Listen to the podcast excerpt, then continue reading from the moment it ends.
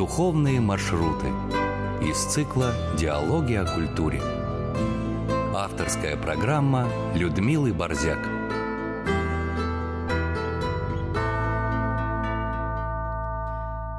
Режиссер программы Анна Трепакова. Здравствуйте, друзья.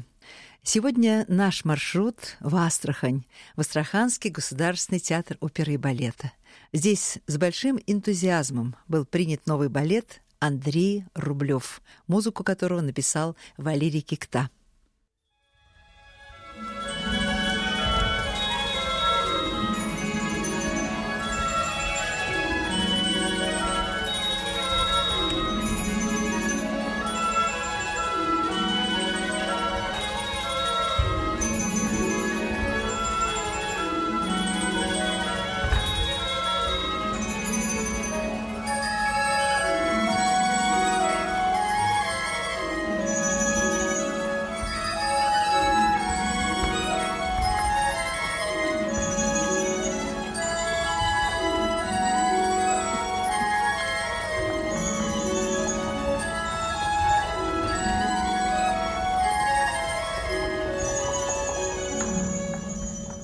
Поставил балет Андрей Рублев Константин Уральский, художественный руководитель балета и главный балетмейстер Астраханского государственного театра оперы и балета. Заслуженный артист России Константин Семенович Уральский окончил Московское хореографическое училище, после окончания которого поступил в труппу Большого театра, затем последовал в балетмейстерский факультет ГИТИСа, Работал он в Германии, в Америке, поставил более 15 классических спектаклей. В России за постановку «Эльмунда де Гоя» в Челябинском государственном театре оперы и балета имени Глинки получил пять призов на фестивале «Сцена-2007», включая приз за лучшую хореографию года. За постановку балета «Эльмунда де Гоя» Константину Уральскому была присуждена Государственная премия правительства Российской Федерации за достижения в области культуры – с 2011 года балетмейстер возглавляет балетную труппу Астраханского театра оперы и балета. Итак, балет Андрей Рублев. В комментариях его постановщика Константина Уральского. Константин Семенович. Я не видела спектакля, к большому сожалению. Ну, театры теперь так живут, что увидеть спектакль сложно, а тем более, если он находится далеко от того места, где я пребываю. Это надо приехать, а попробуй в этой афише. Артистам, наверное, удобнее так жить, потому что они оттанцевали, могут ехать на гастроли. И театру, наверное, удобнее. Он поставил декорации, снял потом их, поставил на следующие серии. Вот эта серийность в репертуарном театре, конечно, мне надо доставлять некоторые неудобства. Но я думаю, что это веление времени. Так вот, вот, я не видела этого спектакля, к огромному сожалению, но э, много я уже почитала, посмотрела интернет, и вы обмолвились о том, что ни в одном даже интервью, что вы с этой идеей ходили больше 16 или 17, или вы сейчас сказали даже, может быть, и раньше. Но я работала еще тогда на иновещании, это был конец 80-х, только что отпраздновано было тысячелетие крещения Руси. Ко мне подошла редактор музыкальный из большой редакции, а это и на вещание, мы на разные страны вели это вещание. Так вот, подошла и сказала, ты знаешь, ты многих музыкантов знаешь, а я в музыкальном отделе работала, в главной редакции информации. Вот у меня есть идея балета Андрей Рублев нет ли у тебя какого-то композитора на примете? Я на нее посмотрела и сказала, Ларис, ты знаешь, ну я, честно говоря, даже не представляю, как это может облечься в идею балета. Андрей Рублев. Огромное количество времени Андрей Рублев был гениальным иконописцем. Иконы, от которых шел свет. Я вот ощущала всем своим нутром. Потом он был канонизирован. Разговор наш был до того. Но все равно я не понимала, как это может быть. И вдруг все-таки идея эта воплощается. И воплотили ее вы. Пожалуйста, Константин Семенович, я знаю, что это единственный, пожалуй, спектакль, балет, который получил благословение. Ну, спасибо, да, действительно, это так. Не могу сказать точно, но наш спектакль, единственный ли это спектакль, наш спектакль получил благословление митрополита незадолго до премьеры, это было очень неожиданно и приятно. Астраханский митрополит Иона. Я не могу сказать, что была поставлена задача обязательно получить благословение. Знаете, я не рассматривал для себя в своих замыслах, что это спектакль, который непосредственно утверждает э, какие-то религиозные моменты. Вы очень хорошо сказали, что от э, рублевских икон идет свет. Вот от всего, от чего идет свет, это все можно выразить на сцене. И для меня просто личность преподобного Андрея Рублева, она всегда была интересна как одного из отцов русской культуры. И именно это как бы и зародило в свое время идею сделать масштабный спектакль, связанный с его творчеством, с его жизнью, тем более, что мы очень, в общем-то, мало знаем о его жизни, есть какие-то записи, есть какие-то моменты в истории, но все, что говорится или создается на тему Рублева, в общем-то, это какое-то восприятие, наверное, все-таки тех художников, которые делают. Во многом, наверное, еще как бы толчок знания имени Андрея Рублев, конечно, возникло с фильмом Андрей Рублев, конечно, да, Тарковского, угу. да. У меня спектакль совсем о другом, у меня другая тема, у меня очень светлый спектакль, спектакль, я стремился к этому, что мне хотелось именно передать вот то чувство, которое у меня возникло с образом Андрея Рублева. Mm-hmm. Да, у меня даже в спектакле, и так и в программке написано, образ Андрея Рублева, как бы здесь есть вот такой вот момент. Да, действительно, идея у меня возникла где-то в конце 90-х годов. В какой-то степени, наверное, все идеи нам посылаются. Я верю в это, что это не случайно. Ничего случайного не бывает. Да, конечно, случайно ничего, ничего не бывает, бывает. Тем более, когда вот такие вот идеи. А вот простите меня, пожалуйста, Константин Семенович, вот вы говорили о том, что вы не приемлете никакой цензуры в творчестве, да? И тем не менее возникает такое, как бы сказать, ну не то что благословение в прямом смысле, уже ставьте вот этот балет, потому что нам нравится идея, потому что вы показали какие-то фрагменты, и это все удовлетворяет, это все не оскорбляет ни глаз, ни, ни ухо, ничего, музыка хорошая, хор, все как у людей. И все-таки почему так произошло, что я знаю, что сейчас вот в связи с Тангейзером Помните, какой был да, скандал да, колоссальный? Да, Но я, я не видела тоже спектакль, ничего не могу сказать. Но, очевидно, что-то кого-то царапнуло, больно, может быть. Ну, это понятно. Как бы есть разные группы населения, есть разные взгляды. Кто-то вот не приемлет балет «Щелкунчик». Да, потому что там рождественская история. Ну, понимаете, да. Ну, сказка, ну, ну да. Да, я действительно, если будет поставлен на вопрос голосования, конечно, категорически буду против какой-либо цензуры в искусстве. Это неправильно. У нас не будет развития искусства, если в нем будет цензура. И не должно быть. И мы не, не так далеко ушли от времен Советского Союза, когда действительно она была, и это было, это мешало. Константин Семенович, откройте любую дореволюционную книгу, от любую, угу. и вы увидите на первом листе «Дозволено цензурою». Ну, я понимаю, но мы как бы общество, которое развивается. Я считаю, что секрет вообще любой цензуры, он не в министерствах культуры, а в министерствах образования. Потому что главное – это воспитание человека.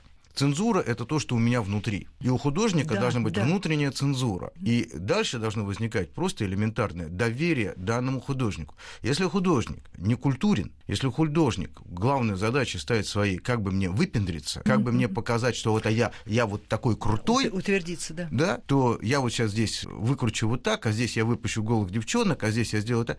Все можно если это оправдано режиссерской концепцией, если это оправдано ходом, то есть когда в спектакле возникает обнаженное тело, и ты обращаешь внимание не на обнаженное тело, а обращаешь внимание на ход действия, то это правильно. А если тебе это просто представить для того, чтобы сказать, я вот такой крутой, извините, это неинтересно, я его уже видел.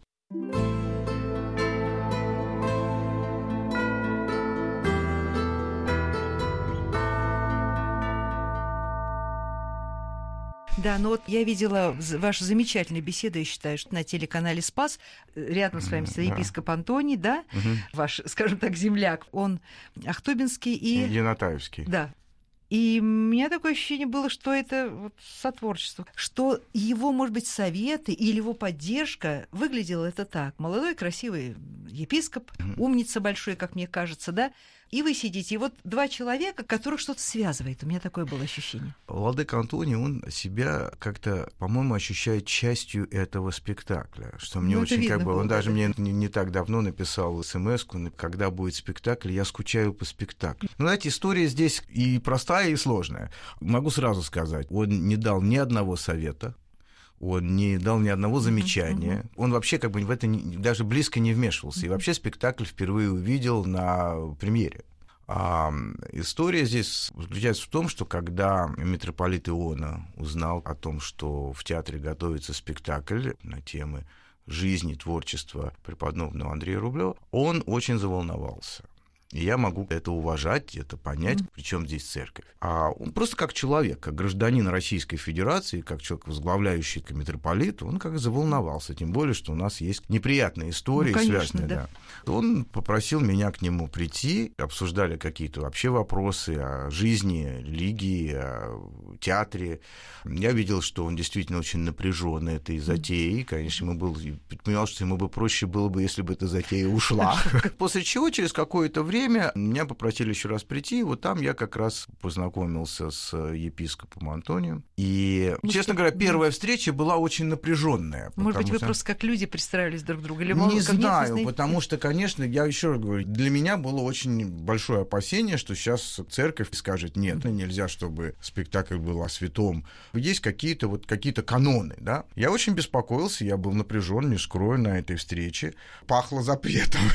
А если, э, Константин Семенович, а если вот такой мне вопрос провокационный, а если бы они сказали, что отвергаем идею, вы продолжали бы делать? Да, я продолжал бы делать, потому что, как я уже сказал, когда приходит какая-то такая уверенная идея, ты чувствуешь, что ты должен это делать, то это выше всех запретов или всех позиций. То есть я понимал бы, что это какой-то, какая-то сложность, какая-то преграда на моем пути, я должен двигаться дальше. Да. да. А тут получается, что вы договорились? Нет, ну как Нет. бы договорились, наверное, неправильное слово. Просто э, я, когда вот был такой поставлен вопрос, что как вот мы, мы должны... То есть, понимаете, э, они как бы очень четко сказали, что они не могут запретить. У них нет такого закона, который разрешает им запретить какую-то постановку или не разрешать и тому подобное. Есть путь воздействия, они могут разговаривать с губернатором. Есть какие-то пути воздействия, которые могут мешать. Но у них нет прямого права запретить театру делать какую-то постановку их это очень волнует, их обеспокоит, ну, как бы они не могут запретить. Вот. Когда пошла речь о том, что как вот нам больше об этом узнать, как бы нам, так сказать, может, на какой-то комиссии прийти или еще чего-то, я сказал, что никакой комиссии в театре быть не может, и никого я никакие репетиции не пущу, потому что никакая комиссия не может залезть ко мне в голову это в голове художник. И в данном случае должен быть просто момент доверия к художнику. Если вы, так сказать, доверяете мне, если мне доверил Астраханский государственный театр оперы и балета, в данном случае выступает продюсером, если руководитель театра, Министерство культуры как учредитель, Астраханское Министерство культуры как учредитель, приняло это как задание театру поставить этот спектакль, то вы должны просто в этом случае доверять данному художнику в моем лице. И я достаточно четко высказал свою позицию. Я говорю, а рассказать вам я счастлив буду, я рассказываю всем. Знаете, у меня вообще есть такая позиция. Когда я начинаю какой-то спектакль, я пытаюсь рассказать на макете, какие-то свои мысли, какие-то идеи всем, не только трупе, швейному цеху, живописному цеху, э, билетам. Знаете, у меня однажды была очень интересная ситуация. Я однажды был в мастерских, и мне вдруг подняла голову швея и говорит, спасибо, что вы нас пригласили на встречу о спектакле. Я теперь знаю, что я делаю. У меня шов по-другому идет. Ух ты! То есть я, в принципе, всегда считаю, что это одна из моих задач. Творчески заинтересовать весь коллектив. От билетера или от директора до билетера, или билетера до директора, неважно, да? То есть все должны понимать, что готовится что-то интересное. Но в этом интересном, связующим центральным звеном являюсь я. А это в моей голове. Но я делюсь этим с художником, постановщиком, с композитором, естественно. То есть ну, это все здесь. Поэтому я так все четко сказал, я не знаю, как вас пустить в мою голову. Духовные маршруты из цикла «Диалоги о культуре». Епископ Антоний пришел в театр вместе с помощником митрополита отцом Михаилом. Они пришли в театр. Я им рассказывал, как мы изучали по старинным книгам покрой костюмов монахов той эпохи, расцветку, какая была расцветка, какие-то картины, как художник над этим работал. Учились э, художники, как краску красить, чтобы он более старым выглядел. То есть все это им рассказывал, показал. То есть, чтобы не было никаких, как мы говорим, ляпов? Нет, нет. Здесь должно быть все очень четко, потому mm-hmm. что зритель должен должен почувствовать себя именно там, а не какой-то вот... А-ля чего-то. А-ля чего-то, да, да вот это, знаете, вот это ни в коем случае Клюквы не могло быть. Да. Да, Хоть да, это да. и современный спектакль, но мы говорим о определенных вещах. Макет у меня в кабинете стоял декорационного решения спектакля сценографического. Я рассказывал о каких-то моментах, как я вижу сцены. Основная тематика это такие, знаете, вот от дождей и солнца потерявшие цвет доски, такие выцветшие mm-hmm. доски. И у нас по сцене течет ручей. Живой. с камушками, живой ручей, да, настоящая вода течет, есть события, связанные с ручьем, состояние ручья меняет сцены. То есть есть в жизни, да, у нас весна, лето, осень, зима, и у воды есть это состояние. Ну, вода вообще такой образ, Да, да, очень, да. ну, очень любимый образ. Как у Тарковского, кстати. Ну, а вы понимаете, это, это всюду, потому что вода, она источник жизни, она поток этой воды, Её это же же, в да. старом э, русском понимании вода это благодать. Благодать. Отнеси благодать, а то ничего не видать, Ну, тужить это, костер. да. это и крещение, очищение, все с Да, ней да, да, связано да. очень много. Ну вот мы сидели в кабинете у меня, в очередной раз что-то беседовали, потому что Владыка стал приятным гостем, что ли. И вдруг он говорит, знаете, Константин, вот мы побеседовали так много, хорошо. Вот не могу сказать, что я не продолжаю волноваться, но вот у вас есть э, на сцене ручей. Ручей течет, а давайте мы будем мостик через него строить вместе. О, как хорошо. как И тут я понял, что ситуация в корне поменялась. При том, что я, еще раз говорю, не было ни ни одной репетиции, он просто смотрел на ребят. Он говорит, только я бы очень хотел поговорить с артистами. Я говорю, так ради бога. Ну, он провел с артистами две таких большие встречи, одну маленькую. Все артисты пришли, вся труппа пришла. а, При том, что это не было тоже так. Вы обязаны прийти. Просто вот я сказал, что да, придет епископ, да, да, да. придите. Он рассказывал о православной церкви, о монашестве, об отличии русского монашества от других.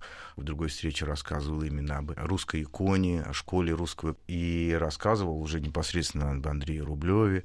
У меня очень молодая труппа, очень молодая труппа, причем труппа собрана с разных частей страны. Там есть и Ну да. Новосибирск, и Казань, и Пермь, и э, Уфа, Москва, и Петербург. То есть ребята люди абсолютно разных национальностей, да, да, да, разных да, да. э, религий. И башкиры, и татары. И башкиры, это, да. татары, у меня есть японцы даже. И все с громадным интересом слушали, внимательно открыв глаза. Я своих ребят знаю, когда они начинают как отвлекаться. Можно я на секундочку Да. вас перерву? Вы знаете, я посмотрела рабочие фрагменты репетиции, Мгм. они в Ютубе есть, это очень интересно, кстати. И, честно говоря, вот одна... Это фото... Нет, не фотография, это... а у меня как отпечаталось как фотография. Знаете, стоп-кадр такой получился. Исполнитель главной роли, представьте его, пожалуйста. А Андрей Пестехин. Да. это, Ну, он вообще выглядит очень красиво. Хотя не картинная красота, а просто ну, смотреть на него хорошо и приятно. И вот они трое просто смотрят куда-то, эти трое молодых артистов балета. Они просто смотрят. Это наиграть невозможно. Они смотрят куда-то уже не просто вот на кого-то, кто им указывает на что-то, не смотрят не на картину, а это взгляд уже поверх, к небу куда-то. Это мое ощущение. Но они у меня убедили. По-моему, Чайковский говорил, я не могу сейчас отвечать за правильность, но это мне врезалось в память, что поэзия в какое-то время поднимается так высоко, что становится музыкой.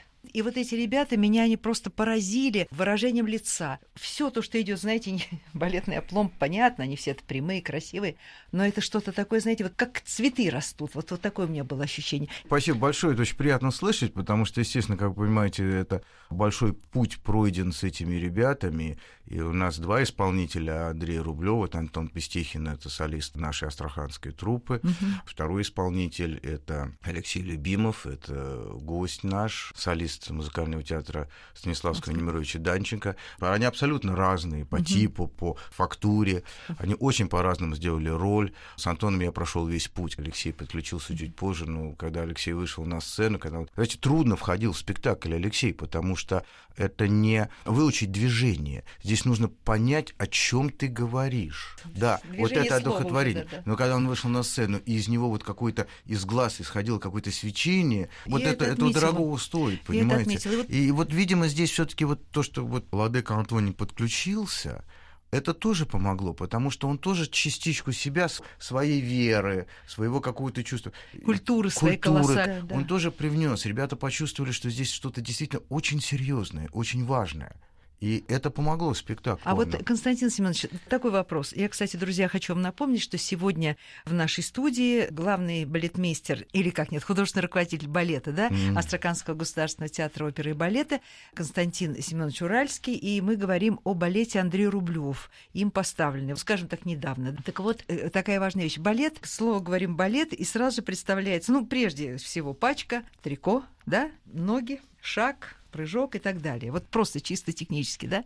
А здесь средства художественные какие были? В одном месте мне, честно вам скажу, немножко меня так немножко царапнуло. Я когда видела фрагмент снятого уже спектакля. это то, что, о чем мне говорила в свое время Галина Сергеевна Уланова. Я ее спросила, Галина Сергеевна, а почему в Жизели вы, ну, как сказать, вынимают ногу, так говорят, балетная, а здесь, э, чтобы было ясно, она поднимает э, во втором акте только на 90 градусов ее. Очень красиво получается поза такая с этой пачкой, с этим платьем ее. Она сказала, понимаете, в романтическом балете нам запрещали поднимать ногу выше. Все, а сейчас, говорит, девочки, она показала рукой, uh-huh. что делают. И вот в одном только месте тоже я вижу, как она раскрывает эту ножку босая девочка. Uh-huh. Она высоко-высоко-высоко раскрывает, и что-то это как-то, знаете, я сжалась. Может быть, я видела фрагмент только Uh-huh. А может быть, в целом это нормально и оправданно, но вот не как-то так вот балет трико, балет пачка, балет шаг, балет ну, вот тут вот Ну, знаете, вот девочка, о которой вы говорите, вы сказали босиком, это сразу мне объясняет, о ком вы говорите. А в спектакле есть э, пара девушка и юноша, которые являются танцевальным образом ручья. Это ручей. Понимаете, Понятно. поэтому Всё. вы видели Тогда фрагмент, это, да? Быть оправданно, это да. текущий ручей, настроение ручья и этой пары, это как бы одно целое. Вот эта вода текущая и взаимодействие такое. Это понятно. Вот, Надо поэтому там смотреть, идет да. игра во время всего действия спектакля. Это юношеская пара, они не изменяются, они меняют только как бы свое состояние в зависимости, скажем, от времени года. Холодно, тепло, лето, mm-hmm. зима, и поэтому у них как раз очень живые такие танцы, Понятно. босоногие, потому что, да, они босоногие, потому что это вот такая... Знаете, мне очень хотелось передать в спектакле богатство русской культуры. Это русский спектакль, и вот э, в некоторых рецензиях такое прозвучало, в комментариях кто-то там выкладывал на интернете, свое впечатление прозвучало, такой русский хореограф. Да. Вы, кстати, вот мне это очень дорого. Да, да. Вы, кстати, вот в беседе по телевидению, когда я вас слушала, вы как раз и позиционируете себя как представитель русского балета. Вот русский балет, а, а моментально возникает образ душой исполненный полет, да, как Пушкин говорит. Русский терпсихор, он говорит, да? Узрю ли русский терпсихор душой исполненный да. полет. Но это уже для меня как на грани уже полета выше, чем просто душой. То есть это не просто эмоция, а знаете, что-то поднимает иное, ну раз воздух человека. Ну, русский, русский, да. русский балетный театр, воспитанником которого я являюсь, и где бы я ни был, я всегда буду его воспитанником и его пропагандистом, если ну, хотите, да, да, да. Не самое, может быть, правильное слово. Популяризатором, да, да. да, скажем так. Да. Но за историю русского балетного театра выстроились определенные и каноны, и определенные направления, и он сильно отличается от немецкого или американского. Mm-hmm. Понимаете, я очень люблю и тот, и другой. Я с громадным интересом смотрю балеты Баланчина, и в особенности в баланчинской трупе, потому что они исполняют их точнее всех. Но, но Баланчин не... все таки все равно это наш человек. Ну, так или иначе, но он создал свой театр, понимаете, по тем канонам, которые он создал. Да, он выходец из э, русской балетной школы, и поэтому, естественно, мы с гордостью об этом говорим. А вот вы говорите там о трико, пачка, но в русском балетном театре даже у Пятипа существовали и другие формы костюма. Мы говорим более о наследии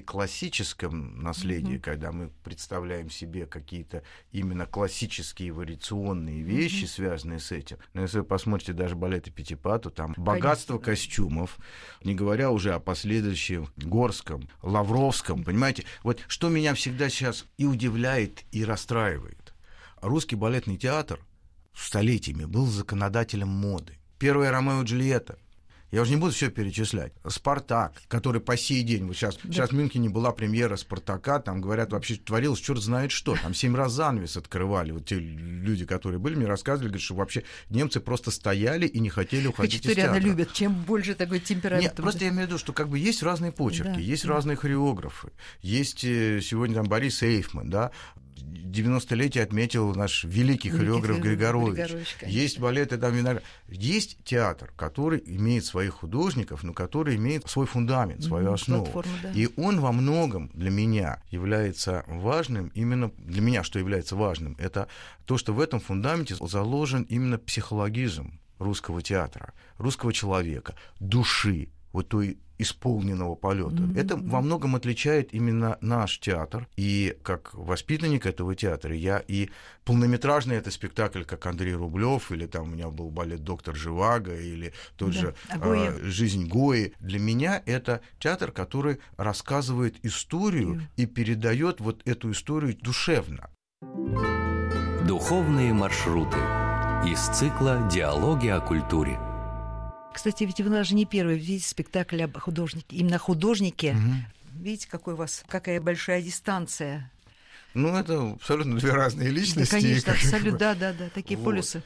Ну, вот, вы понимаете, здесь было для меня важно, это русская культура. Он один из отцов, и поэтому мне хотелось передать и элементы русского танца, и русской веры. Веры я не имею в виду религиозной, а просто вот какого-то духа, духа, духа, да, духа, да, духа, там да. есть сцена сна Андрея Рублева перед возникновением его э, троицы, где весь кардебалет приобретает такое, знаете, вот состояние душевного покоя. И э, вот этот душевный покой был важен в спектакле именно для нашего героя. Это русский спектакль, я к этому стремился. Мне интересно и, и творчество русских художников, и фольклор русский. Mm-hmm. Знаете, очень важно перенести, перевести. Нельзя просто русскую пляску устроить, хотя у нас там есть картина Масленицы. Нужно всегда как бы отталкиваться от элементов, создавая какое-то все-таки немножко другое зрелище, другой угу, танец. Угу. И, кстати, это делал Пятипа, это делал Лев Конечно, Иванов, да. это делал Горский, Лавровский, Григорович, кого не возьмите. Это строители культуры. Э, Константин Семенович, вы знаете, вот что я хотела, чтобы сейчас не потерять эту ниточку. Вообще гениальный вот этот, говорит, у меня строчка по-другому ляжет, как сказал сам Шов, шов, шов по-другому, с ума сойти. Так вот, костюм, я сейчас хочу вернуться к костюму. Я где-то в одном из интервью слышала, что владыке Антонию понравился костюм монахов, да? Да. Да. А просто когда мы показывали, для нас очень было важно попасть вот точно в эпоху. И, и тут еще был такой важный момент. Все всегда представляли себе монахов в черном. Черном, И да, даже да. называли черницы, да, то есть как да, бы вот в черном, в черном, да, в черном. А на, если вы посмотрите даже иконы, да. то увидите, что там не всегда черное. Да, да, да. да. Здесь, да. Там такие, даже трудно сказать, какой точно этот цвет, такой сероватый. Да, да, да. да, да. И вот изучая эти иконы, какие-то картины, написанные mm-hmm. эпохи. Кстати, есть знаменитая икона преподобного Сергия Радонежского. Есть, вот там как раз на этой иконе тоже он стоит в таком вот в таком да, обличии. Да, да. И мне повезло, меня познакомили с отцом Андреем в Москве. Это настоятель храма Андрея Рублева, который строится. Тоже замечательный человек, тоже очень был открытый, очень радовался тому, что происходит да, вот да, такое да. событие. Не видел спектакль, к сожалению, он тоже должен был ехать э, по своим делам в другой город. Он мне тоже помог, он связал меня вот с своим знакомым художником, угу. который эту эпоху хорошо знает. И когда епископ Атони пришел, я ему показывал костюм и рассказывал всю эту историю. Угу. он просто взял в руки, он стал улыбаться, потому что он, он даже как, начал как будто примерять это, примерять, да, это, да. потому что я увидел, что ему это очень понравилось. Но мы действительно нельзя делать неправильно. Здесь не может быть ляпа, понимаете, здесь должно быть все очень. Это вообще костюмы хора, потому что в спектакле хор, очень большая хор, часть да, отдана да, хору. Да, да. И не хору, как просто исполнитель угу. пения, вокала, да, стоящего там за кулисами или где-то сзади по сцене. Они часть спектакля. Они те же монахи, тот же народ, который существует внутри этого спектакля. И первое появление монахов у нас происходит после битвы, нашествия Орды, mm-hmm. когда все на сцене тела погибших, их очень много, оплакивания. Mm-hmm. Вот это оплакивание, это первый раз, когда выходит мужской хор. Кикта написал фантастическую музыку, вот все хорошо, эти хоры, сейчас... эти хоры, они просто, я вижу, как у людей просто, понимаете, вот чуть ли не слезы в зале на глазах, когда идут вот эти все русские хоры. И вот тут вот появляется вот это оплакивание, появляется мужской хор в этих костюмах.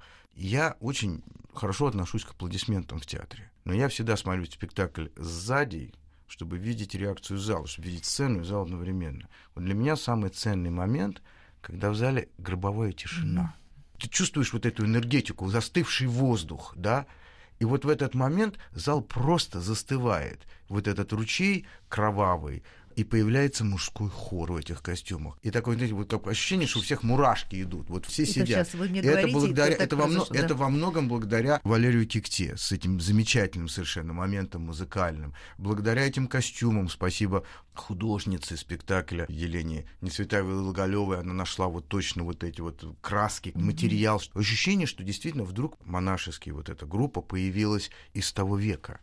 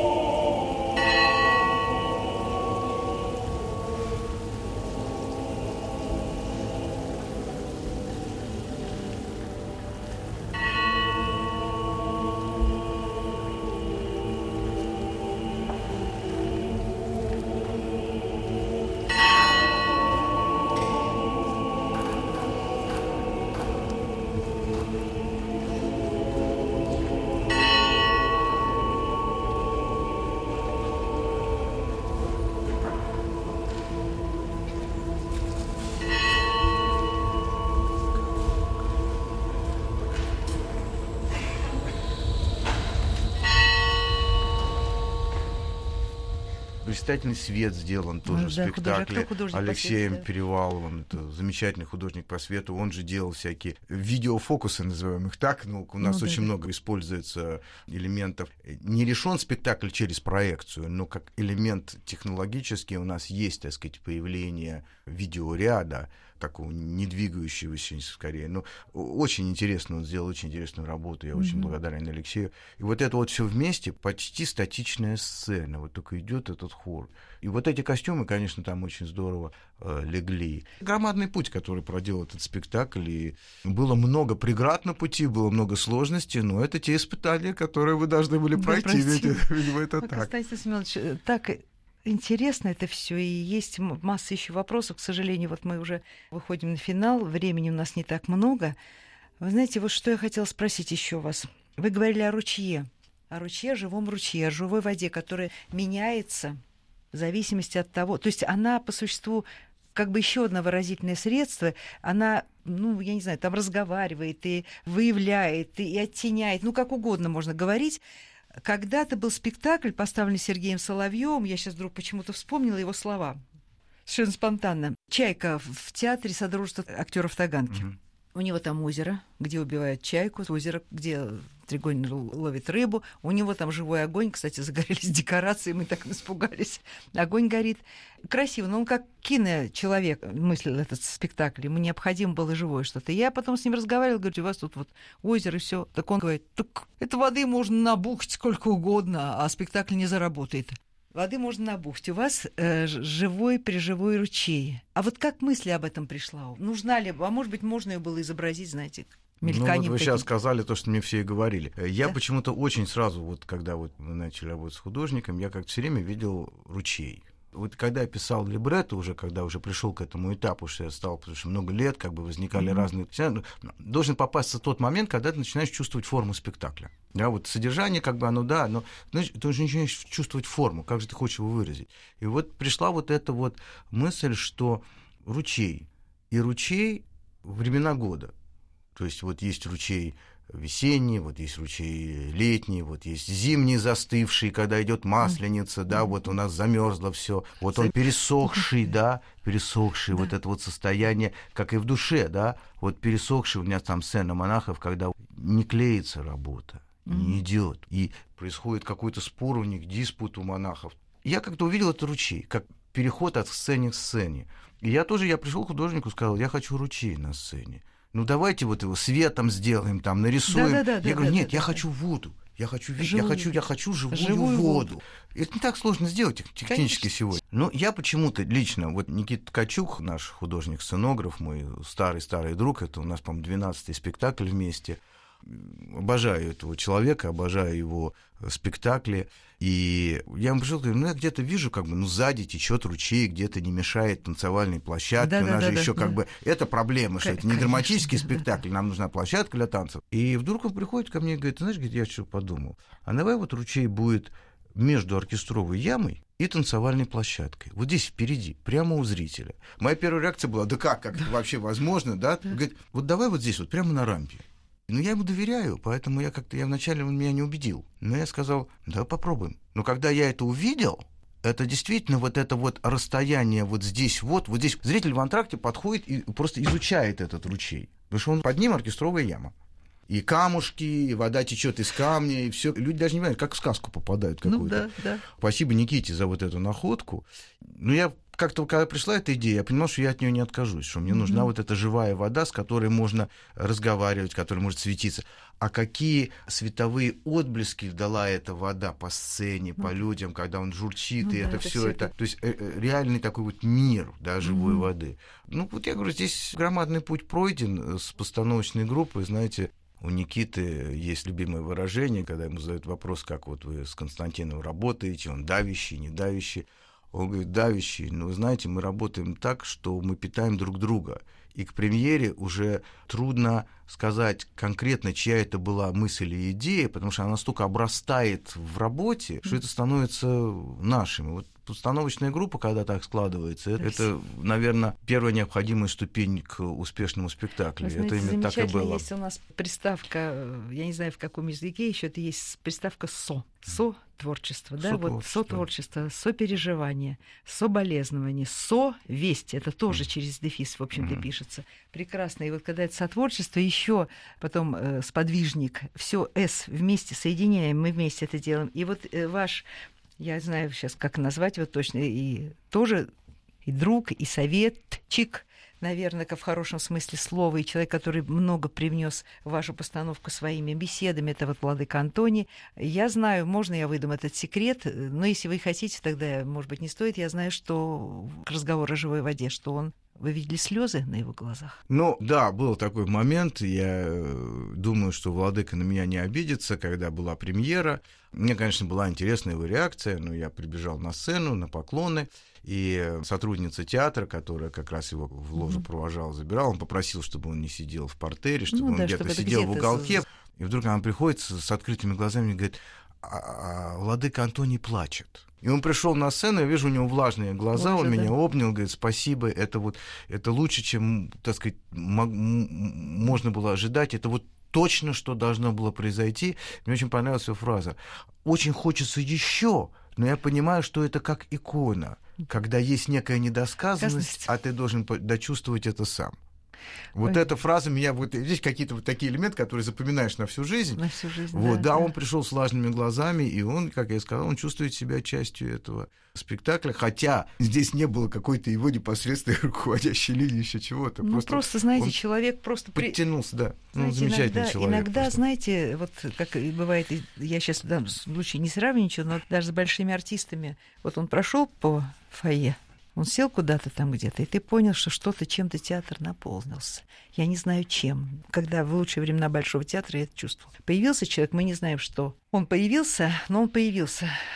Не будем ничего говорить, не будем там, нам скажут, что мы, наверное, слишком так дерзаем, да. Тем не менее, свет от этого спектакля, как понимаю, пошел так как идет от прекрасного произведения, которое направлено на то, чтобы созидать нашу душу. Мне так кажется. Я очень хочу его увидеть. Вы, говорят, э, в марте вы представляете, да? У нас в театре он будет в марте. Кстати, наш театр как раз старается не делать вот этих вот блоков, как сейчас принято, ну, да, да, да? Да, да, да. У нас довольно э, равномерно в репертуаре идут спектакли просто как так получилось выпадение после сентября, mm-hmm. труппа была на гастролях, потом вся эта новогодняя кампания праздничная, вот сейчас возвращается репертуар, он у нас стоит в марте, он будет, наверное, и в апреле, и в мае, то есть спектакль будет идти.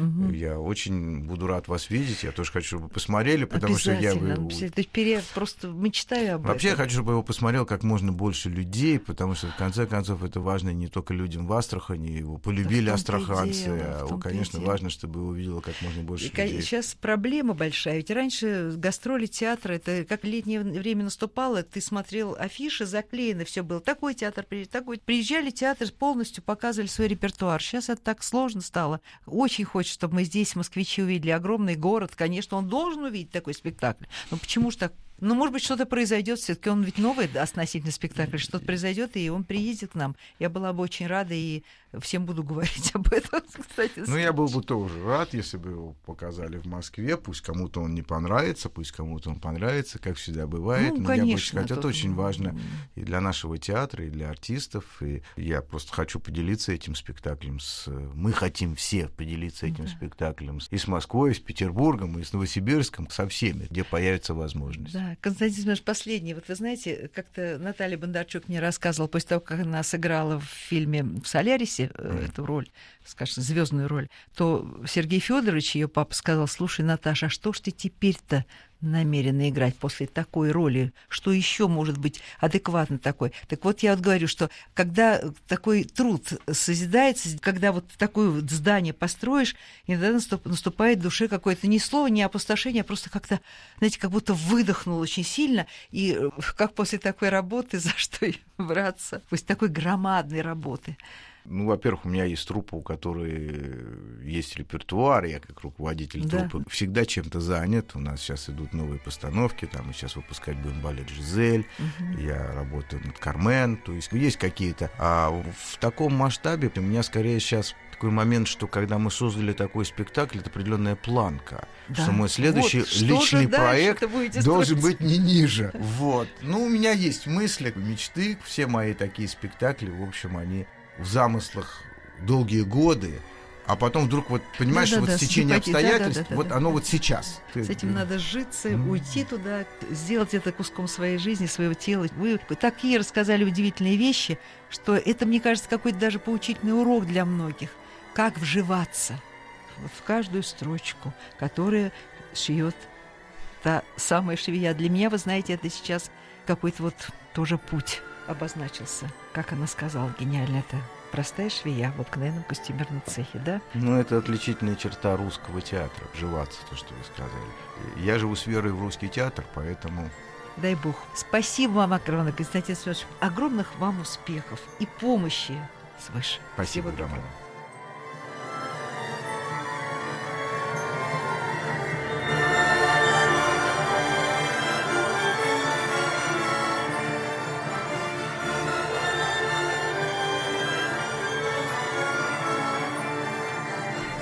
Сегодня гостем программы «Диалоги о культуре» был Константин Уральский, художественный руководитель и главный балетмейстер Астраханского театра оперы и балета. Речь шла о балете Андрей Рублев. Музыку балета написал Валерий Кикта, а Константин Уральский его поставил в Астрахани. Всего вам доброго. До следующей встречи.